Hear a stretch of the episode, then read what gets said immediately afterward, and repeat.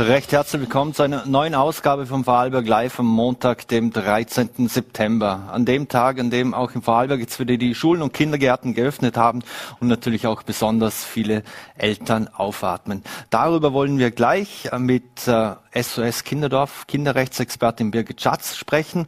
Zudem dürfen wir später noch begrüßen René Madlena, WKV-Obmann Stellvertreter in der Sparte Hotellerie vom Hotel Hohenlicht in der Mülls. Die Tourismusbranche, die stöhnt ja unter dem massiven Personalmangel. Ihn werden wir später via Zoom zuschalten. Doch jetzt wollen wir beginnen mit Birgit Schatz, die uns jetzt live via Zoom zugeschaltet ist. Guten Tag, Frau Schatz, vielen Dank für die Zeit. Sehr gerne, danke für die Einladung. Frau Schatz, äh, heute haben ja auch im Westen wieder die Schulen begonnen. Jetzt das SOS Kinderdorf hatte gefordert, dass man Schulschließungen unter allen Umständen verhindern muss. Warum darf es denn aus Ihrer Sicht auf, ab, auf keinen Fall mehr zur Schulschließung kommen? Ja, wir wissen alle, mittlerweile belegt durch zahlreiche Studien, dass die vergangenen Schulschließungen massiv negative Auswirkungen auf Kinder und Jugendliche hatte. Und äh, wir wissen das nicht nur von den Studien, sondern auch durch den Erfahrungen, die wir von unserer eigenen Beratungshotline Rat auf Draht haben, wo viele, viele besorgte Anrufe genau in diese Richtung gegangen sind und nach wie vor gehen. Es muss also unbedingt verhindert werden, dass die Schulen äh, wieder fix geschlossen werden. Und ich möchte vielleicht auch kurz ansprechen, warum das so problematisch war. Das ist nämlich gut aufzuteilen in zwei Themenbereiche. Das eine ist, dass durch das Homeschooling, Distance Learning es einfach zu Lerndefiziten bei vielen Kindern und Jugendlichen gekommen ist, die massive Probleme bereiteten und nach wie vor bereiten. Und zum anderen fehlte einfach der soziale Ort Schule. Es kam zu massiven psychischen Belastungen durch das Nichttreffen von Freunden und Freundinnen, durch das Nichtleben können von sozialen Beziehungen. Mhm. Im Vorarlberg zumindest war schon mal aus der Bildungsdirektion zu entlocken, dass man jetzt flächendeckende Schulschließungen ausschließt, oder zumindest mal temporär. Ist das etwas, das Sie beruhigt? Naja, ich würde jetzt einmal sagen, in Anbetracht der Erfahrungen der letzten eineinhalb Jahren beruhigt mich das nicht, weil die Schulschließungen immer nur sehr, sehr kurzfristig angekündigt waren. Das war durchaus auch ein Teil des Problems, dass teilweise am Freitagvormittag bei einer Pressekonferenz einschränkende Maßnahmen, die am Montag in den Schulen wirksam wurden, äh, verkündet wurden. Das haben die Schulen überfordert, aber natürlich auch die Eltern und die Kinder. Also ich hoffe, dass es so sein wird, dass wir keine flächendeckenden Schulschließungen haben, aber sicher bin ich mir da leider nicht. Mhm. Wie sehr schaden so Schulschließungen eigentlich sozial benachteiligten Kindern? Das ist ein wichtiger Punkt. Ähm, wie gesagt, es waren die Schulschließungen für alle Kinder und Jugendlichen belastend. Sowohl was die Lernfortschritte betrifft, als auch die eben psychosozialen Belastungen. Aber Kinder aus wirtschaftlich benachteiligten Familien, die haben alle diese Belastungen noch einmal stärker zu spüren bekommen. Und das ist ja auch ganz klar. Oft gibt es in solchen Haushalten nicht die entsprechende technische Ausstattung. Ein gutes Endgerät, eine stabile Internetverbindung. Äh, es fehlt an Räumen. Also die Wohnungen sind oft klein, es fehlt an Rückzugsräumen, wo man in Ruhe lernen kann, ähm, wiederholen kann, sich auch zwischendurch entspannen kann. Und insgesamt muss man sagen, dass wirtschaftlich belastete Familien durch die Schulschließungen noch einmal deutlich belastet waren als andere. Mhm. Jetzt gibt es diese Aktion zum Beispiel mit Tablets und Laptops für Kinder, auch zum Beispiel in der, äh, im ersten, in der ersten Klasse, Unterstufe und ähnliches. Laufen so Dinge dann eigentlich ins Leere, wenn Sie sagen, ja, es gibt Familien, die haben nicht mal einen Internetanschluss zu Hause? Ähm, zum einen ist es so, dass diese Laptop-Verteilungsaktion ja sehr schleppend anläuft und erst einige Schulstufen betrifft. Zum anderen ist es genauso, wie Sie sagen, allein einen Laptop zu haben bedeutet noch nicht, dass äh, Online-Unterricht wirklich problemlos stattfinden kann. Also ich denke hier, was auch die digitale Lehrkompetenz, also Unterrichtskompetenz von Seiten der Schulen betrifft, muss noch deutlich aufgeholt werden. Mhm. Wie sieht es denn mit Unterstützung und Förderung für benachteiligte Familien aus? Äh, kommen die überhaupt an und gibt es auch ausreichend, ist da, sind ausreichend Geldmittel aus Ihrer Sicht vorhanden? Ähm, ich kann die Situation nicht umfassend beurteilen. Ich kann nur sagen, was ich sowohl von Gesprächen mit Pädagogen und Pädagoginnen als auch von Eltern weiß, dass äh, viele angekündigte Unterstützungsmaßnahmen die Kinder an sich nicht erreicht haben. Ja? Das betrifft sowohl die, das individuelle Förderungsangebot zum Aufholen der Lerndefizite, das betrifft aber auch eben zum Beispiel äh, die Unterstützung äh, im Anbetracht der psychosozialen äh, Belastungen, Stichwort äh, kostengünstigere Therapien oder sonstige psychologische Unterstützungsangebote. Das heißt, diese Angebote erreichen sicher nicht flächendeckend all jene, die es wirklich dringend brauchen würden. Mhm. Wenn Sie psychologische und psychotherapeutische Angebote ansprechen, sind wir da etwas im, im Blindflug unterwegs? Also den Mangel an psychotherapeutischer Versorgung für Kinder und Jugendliche in Österreich, den gibt es ja bereits sehr, sehr lange. Er ist nur durch Corona noch intensiver jetzt in das Licht der Öffentlichkeit gerückt, weil eben so viele Kinder und Jugendliche durch die Covid-Maßnahmen so massiv belastet waren. Das heißt, wir haben hier seit Jahren ein Problem. Es gibt zu wenig Angebot, teilweise ein Angebot, das für durchschnittliche Familien nicht zu finanzieren ist. Das heißt, wir haben hier einen dringenden Nachholbedarf, sowohl was Therapieplätze als auch deren öffentliche Finanzierung betrifft. Mhm. Jetzt befinden wir uns aktuell in, in der vierten Welle, haben schon äh, mehrere Lockdowns hinter uns. Sind wir unter Anführungszeichen auf alle Eventualitäten vorbereitet? Auch für das Worst-Case-Szenario gibt es die Krisenpläne etc. Wie gut sind wir vorbereitet? Also ich fürchte nicht, dass die Sommermonate, die uns ja alle ein bisschen durchatmen haben lassen, dazu genützt worden sind, wirklich auf alle Eventualitäten vorbereitet zu sein. Es wird sicher wieder im hohen Maße improvisiert werden. Zum Teil sind die Entwicklungen natürlich, gerade was die äh, medizinischen Entwicklungen betrifft, nicht eins zu eins absehbar. Aber ich denke schon, dass es etwas mehr strukturierte Vorbereitung hätte geben können, gerade was auch die, das Know-how, die Kompetenz der Schulen in Bezug auf Online-Unterricht äh, betrifft. Also hier habe ich keine deutlichen Fortschritte gegenüber dem Schulschluss des vorigen Jahres wahrgenommen. Mhm. Am Anfang der Pandemie hieß es, wir müssen einen speziellen Schutz, äh, die, die Älteren speziell schützen. Müssen wir jetzt die Kinder speziell schützen?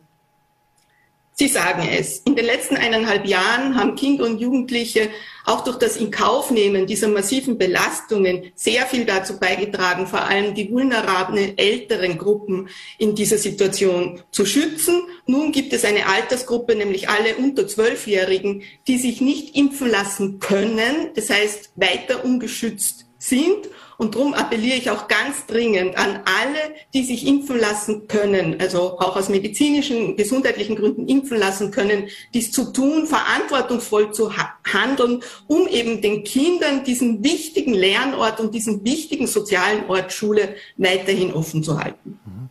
Allein in Vorarlberg haben mehr als 140 äh, Erziehungsberechtigte ihre Kinder von der Schule abgemeldet.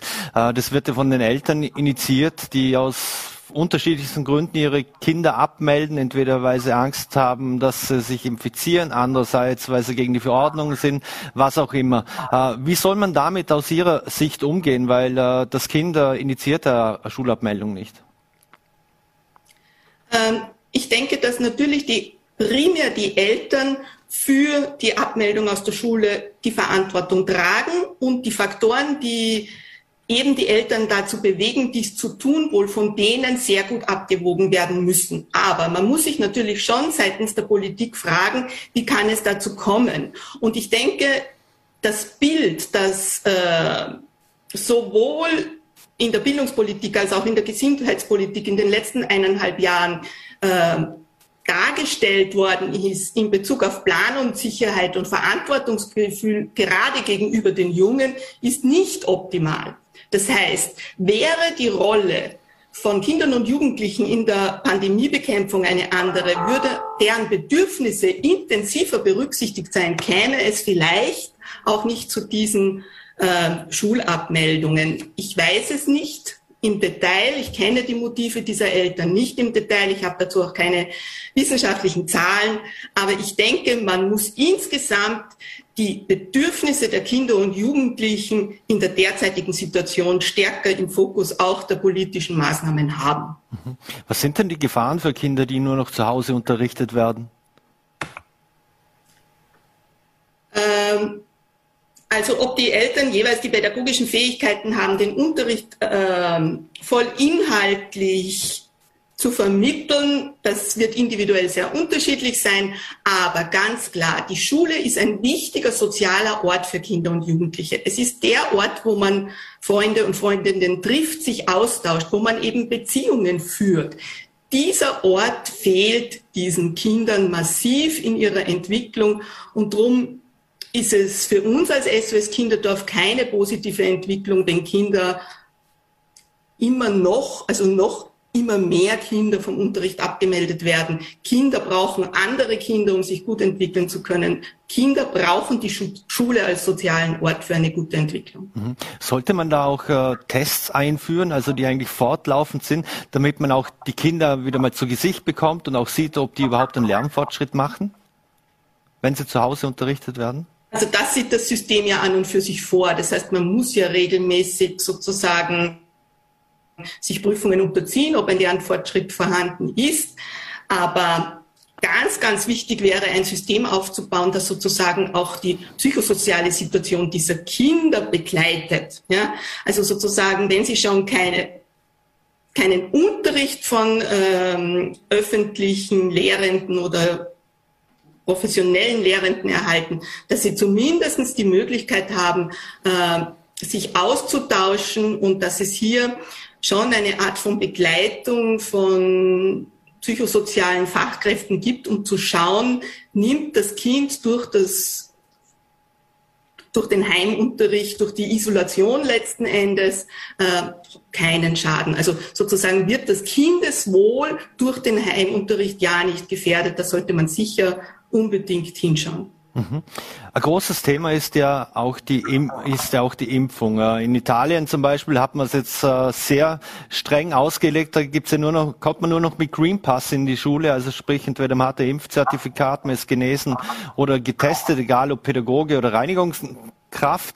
Ähm, wie sehen Sie das äh, in Österreich? Da gibt's ja auch Skeptiker nach wie vor, ähm, die entweder gegen die Impfpflicht sind oder, oder Impfpflicht die, die vieles als eine Impfpflicht ansehen, aber die sich nicht impfen lassen wollen und äh, auch gegen die Verordnungen sind. Ähm, sollte man auch hier strenger werden und nur noch mit Green Pass sozusagen in die Schule gehen, dass man in die Schule kommt? Ähm, meines Wissensstand haben wir das ja. Das heißt, sowohl die Pädagogen und Pädagoginnen als auch die Schüler und Schülerinnen äh, müssen entweder geimpft sein oder nicht müssen, aber selbst wenn sie geimpft sind, müssen sie sich regelmäßig testen. Das heißt, ich denke, Österreich ist diesbezüglich auf einem guten Weg. Das heißt, äh, wenn dieser Impfplan eben mit einer zunehmenden Ausweitung auch der PCR-Tests, ähm, wenn dieser Weg fortgesetzt wird, denke ich mir, ist das durchaus wichtig, um die Schulen offen zu halten. Von einer Impfpflicht an sich halte ich nichts. Ich denke, in einer Demokratie muss man mit Überzeugungsarbeit solche Ziele erreichen. Mhm. Abschließend noch, wie zeigen sich denn die Auswirkungen der Pandemie bei Ihrer täglichen Arbeit im äh, SOS Kinderdorf, Dorf, auch rückblickend etwas auf die Schulschließungen und die, die Lockdowns? Ja, natürlich äh, ist diese Zeit auch für die Kinder, die bei uns ähm, wohnen und leben, äh, eine sehr herausfordernde, aber dank des wirklich sehr großen Engagements der Kollegen und Kolleginnen, denke ich, ähm, wird die Herausforderung ganz gut gemeistert. Wir insgesamt als Organisation nehmen auch darauf bedacht, sozusagen, dass nicht nur, aber natürlich vorrangig die Kinder und Jugendlichen gut betreut sind, die bei uns untergebracht sind. Wir sorgen uns auch um jene Jugend Jugendlichen, die nicht so viel Unterstützung bekommen wie jene, die bei uns leben. Und deshalb haben wir zum Beispiel die Kapazitäten unserer Beratungshotline Rad auf Draht stark ausgeweitet, um eben für Sorgen, Anliegen, Gespräche zur Verfügung zu stehen oder haben eben auch unsere mobilen Betreuungs- und Beratungsangebote für Familien in schwierigen Situationen ausgeweitet beziehungsweise auch auf digitale Kommunikation umgestellt, damit sie unabhängig von Lockdowns, Quarantänesituationen etc. stattfinden können. Das heißt, wir versuchen mit all unseren Mitteln, unseren Möglichkeiten, Kinder, Jugendliche und Familien in dieser schwierigen Phase zu unterstützen. Birgit Schatz, vielen Dank für Ihre Einschätzungen und Einordnungen. Schöne Grüße nach Wien und bleiben Sie gesund. Danke vielmals. Ihnen auch alles Gute. So, und für viele Schüler hat auch in Lustenau heute die Schule bekommen, äh, begonnen, natürlich. Und voller TTV-Reporterin äh, Miriam Meyer war in Lustenau vor Ort und hat mit den Kindern gesprochen. Die Sommerferien sind vorbei und die Schule fängt wieder an. Heute ist der erste Schultag für die Kinder in Vorarlberg. Ich bin jetzt hier in der Prima A-Klasse der Volksschule Lustenau-Kirchdorf. Hier werden Erst- und Zweitklässler unterrichtet. Jetzt schauen wir mal, was die Kinder zum Schulanfang sagen und auf was sie sich im neuen Schuljahr besonders freuen. Leni, du bist in der ersten Klasse, das heißt, du bist heute das erste Mal da in der Volksschule. Wie gefällt's dir denn? Gut. Was ist es denn, wenn man das erste Mal in die Schule geht? Was freust du besonders? Aufs Turnen und auf die Pause. Kannst du schon ein bisschen schreiben und rechnen oder ist das was ganz Neues für dich? Ich kann schon ein bisschen schreiben und rechnen. Jetzt hast du ja ganz viele neue Mitschüler. Hast du da schon ein paar kennt vom Kindi oder von der Spielgruppe her? Nur Isabel. Und was ist denn das Coolste jetzt, gerade dass man jetzt in die Schule kommt? Dass man wieder die, seine Freunde sieht. Bist du in der ersten Klasse oder schon in der zweiten? In der ersten. Du bist äh, ganz nervös. Auf was freust du denn ganz besonders jetzt, wenn die Schule angefangen hat? Dass man die Schultüte öffnen kann. Dass eine Überraschung rauskommt. Und was, was war denn was, was du ganz cool findest, wenn man das machen tät in der Schule? Dass man dort rechnen kann. Du hast jetzt ganz viele neue Klassenkameraden. Hast du schon welche kennt oder sind das alles neue Gesichter? Ich hab da schon welche kennt. Und was ist denn jetzt das Coole dran, dass man endlich in der Schule ist? Dass man dort rechnen kann, so viele Sachen tun kann, halt. Auf was freust du denn besonders jetzt im ersten Schuljahr? Dass ich meine Freundin sehe. Kannst du denn schon ein bisschen rechnen und schreiben? Ja, rechnen kann ich schon ganz gut.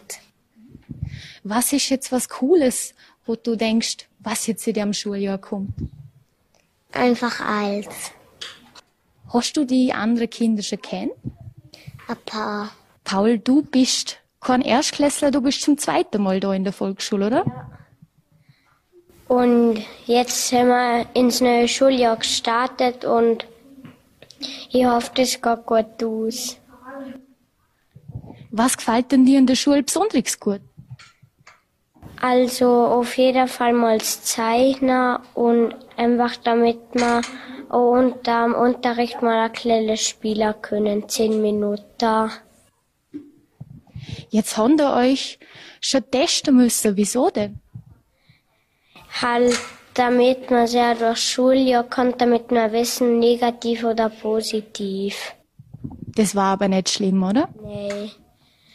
Man kann selber testen und ja, das geht ganz gut. Und das war Miriam Meyer von der Volksschule Kirchdorf in Lustenau mit den Erstklässlern. Und wir wechseln das Thema. Die Tourismusbranche plagen massive Personalprobleme. Und darüber wollen wir jetzt mit René Madlena, WKV, ob man Stellvertreter in der Sparte Hotellerie vom Hotel Hohenlicht in der Müll sprechen. Vielen Dank für, den, für die Zeit. Ja, herzlich willkommen. Danke für die Einladung. Herr Madlener, jetzt seit Juli läuft ja das Sprungbrettprogramm für Langzeitarbeitslose. Minister Kocher hat sich erhofft, dass viele in der Tourismusbranche unterkommen. Klappt das aus Ihrer Sicht? Ja, also noch nicht ganz. Also man sucht vehement äh, Fachkräfte, nicht nur Fachkräfte, sondern Arbeiter, Mitarbeiter, Entschuldigung, in, in jedem Bereich. Mhm. Jetzt im Juli hat es im Tourismus 31.000 Jobsuchende und 16.000 offene Stellen in Österreich gegeben. Ähm, wie ist das zu erklären? Ist das aufgrund der Saison, war das so, oder dreht sich das jetzt im Winter? Weil laut AMS Vorarlberg waren ja auch im Vorarlberg 901 offene Jobs alleine beim AMS im, im Bereich Tourismus gemeldet.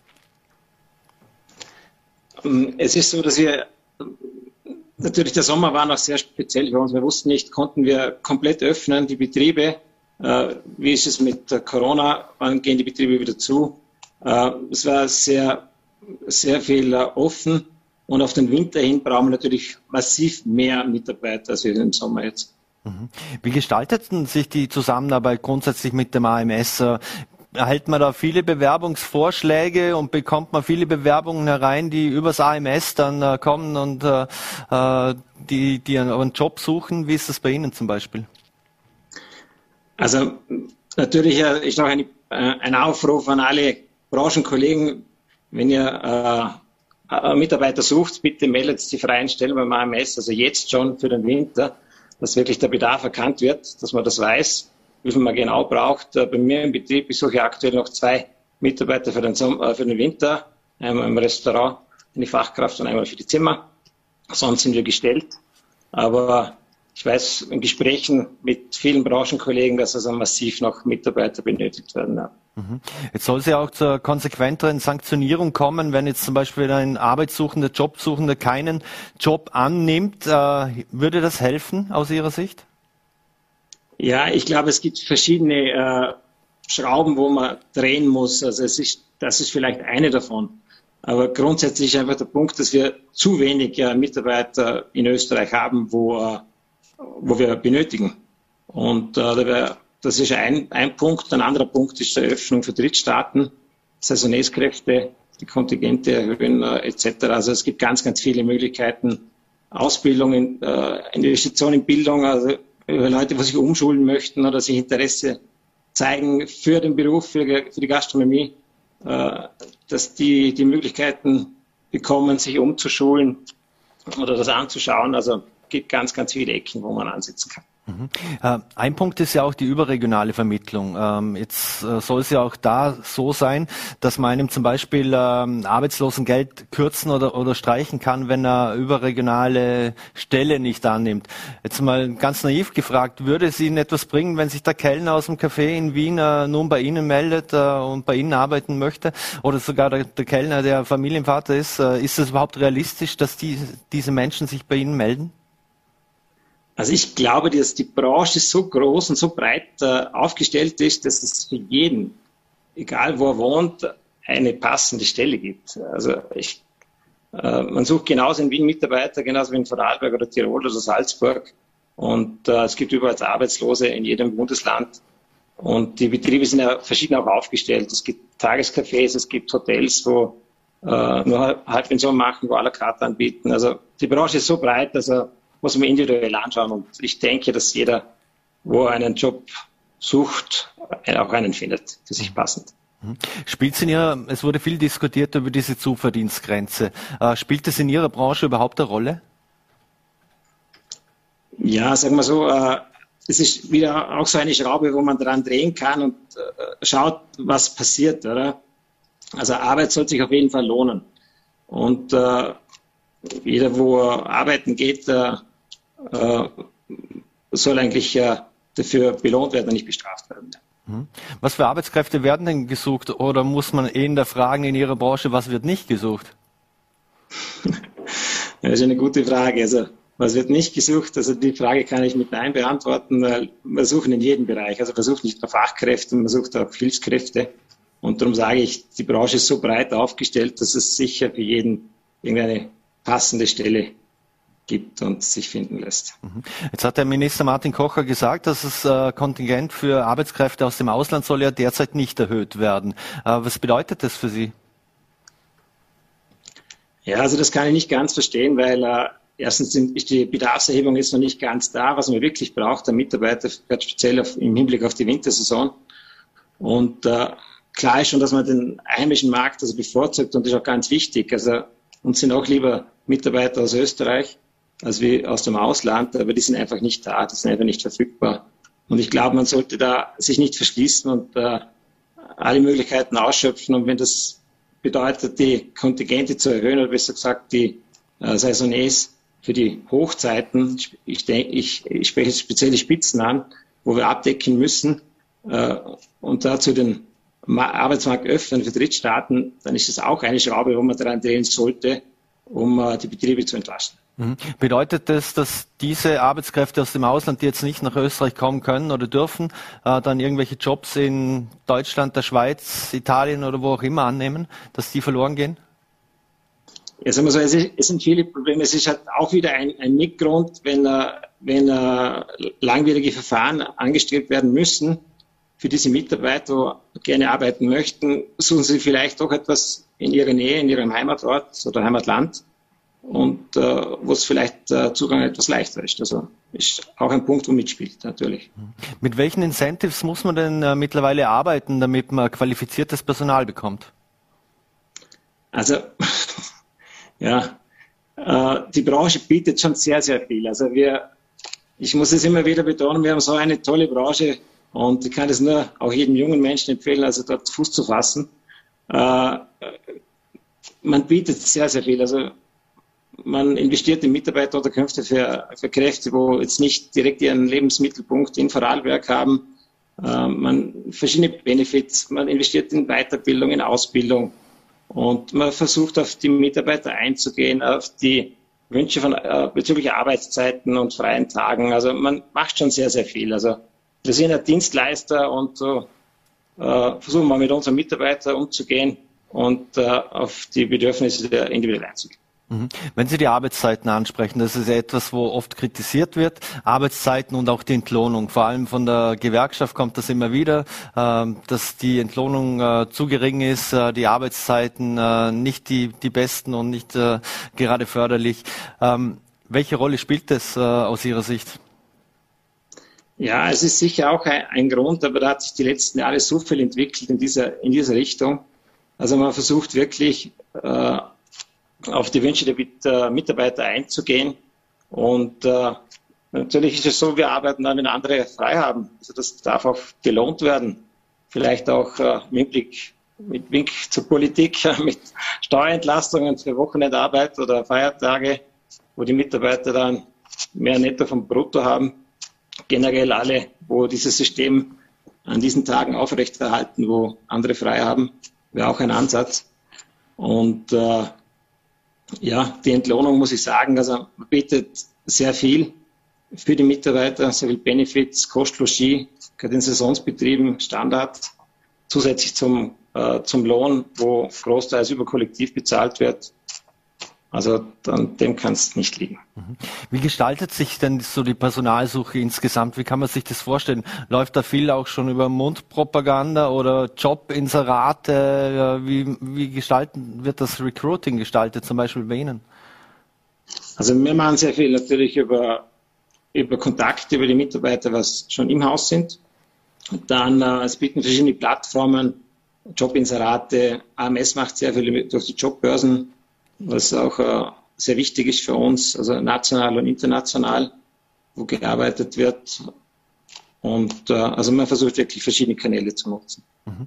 Und äh, wie wirkt dieser Personalmangel, äh, wie wirkt sich das auch äh, bei der Ausbildung und Rekrutierung von Lehrlingen aus? Also ich denke mir mal, es ist das eine ist eine Hotelfachschule, ist klar, aber muss sie die ausbilden auch noch im Betrieb. Ähm, ist das ein Nachteil oder haben Sie dann auch die, die genügend Lehrlingsausbilder und wie, sind die alle vorhanden? Also generell in der Branche muss ich sagen, wir haben ganz, ganz tolle Lehrbetriebe, Ausbildungsbetriebe, äh, wo sicher äh, Top-Fachkräfte ausbilden können und das Know-how dazu haben.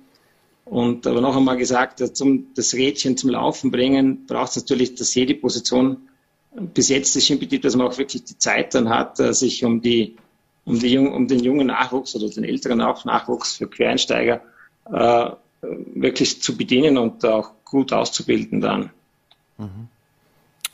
Muss man vielleicht einfach mal über die Dauer der Ausbildung, ähm, sollte die vielleicht komprimierter und schneller sein, äh, wenn man Lehrlinge äh, ausbildet oder was kann man überhaupt mit Hotelfachschülern äh, oder Ab Schülerinnen und Abgängern, was kann man mit denen kompensieren und auffangen? Also grundsätzlich muss man sagen, die, die, die Ausbildung im touristischen Bereich in, in Österreich ist wirklich top. Also die ist international äh, führend und äh, wir haben ja verschiedene Schwerpunkte. Das ist nicht nur die, die verschiedenen Schulen, es ist einfach auch die, die Lehre oder die Ausbildung für Quereinsteiger.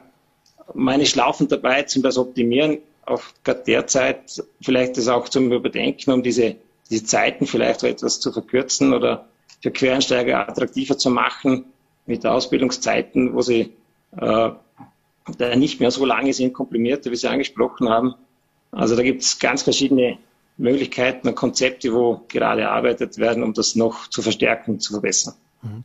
Wie schwer, abgesehen vom Personalmangel, ist es aktuell für Sie insgesamt zu planen, ähm, weil man ja nicht weiß, wie sich die Situation jetzt äh, weiterentwickeln wird in den nächsten Monaten? Also wie gesagt, die, das, das Mitarbeiterthema ist sicher eines der größten Themen. Wenn, wenn die Basis passt und wir alle alles bedienen können, dass, äh, dass die Betriebe laufen, dass sie genügend Mitarbeiter haben, egal woher sie kommen, äh, ist einmal die Basis geschaffen, dass wir arbeiten können. Wenn äh, das Zweite ist die Planungssicherheit, was immer wieder angesprochen wird, im Hinblick natürlich auf die Regierung, dass man sagt, okay, wir brauchen eine Sicherheit, dass wir offen lassen dürfen äh, dass die Gäste kommen dürfen, dass sie nicht in Quarantäne müssen, wenn sie heim müssen. Äh, dann, äh, das wäre für uns ganz wichtig, also das nicht im Vier-Wochen-Takt, sondern wirklich längerfristig. Ja. Mhm.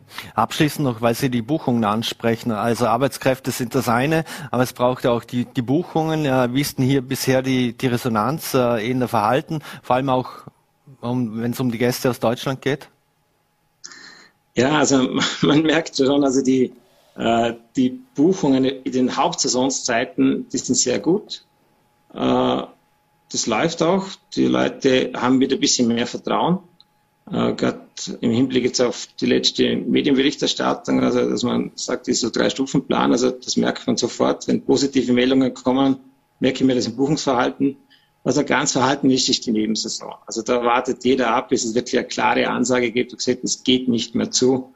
Und äh, man kann uneingeschränkt reisen mit den und den Vorgaben. Also das, da brauchst du ein bisschen mehr Klarheit. Ja. Mhm. Eine letzte Frage noch. Äh, eine Umfrage der industriellen Vereinigung zur Folge hat die Industrie erstmals den Tourismus über, überholt, wenn es um die, um die Bedeutung als Wirtschaftsfaktor geht. Ähm, wie sehr steckt denn der heimische Tourismus in der Krise? Ja, ich glaube nicht, dass wir in der Krise stecken. Also es boomt, der Tourismus boomt. Äh, die Gäste kommen, äh, kommen sehr gerne nach Vorarlberg oder generell nach Österreich. Äh, die Wertschöpfung ist gegeben in allen Richtungen.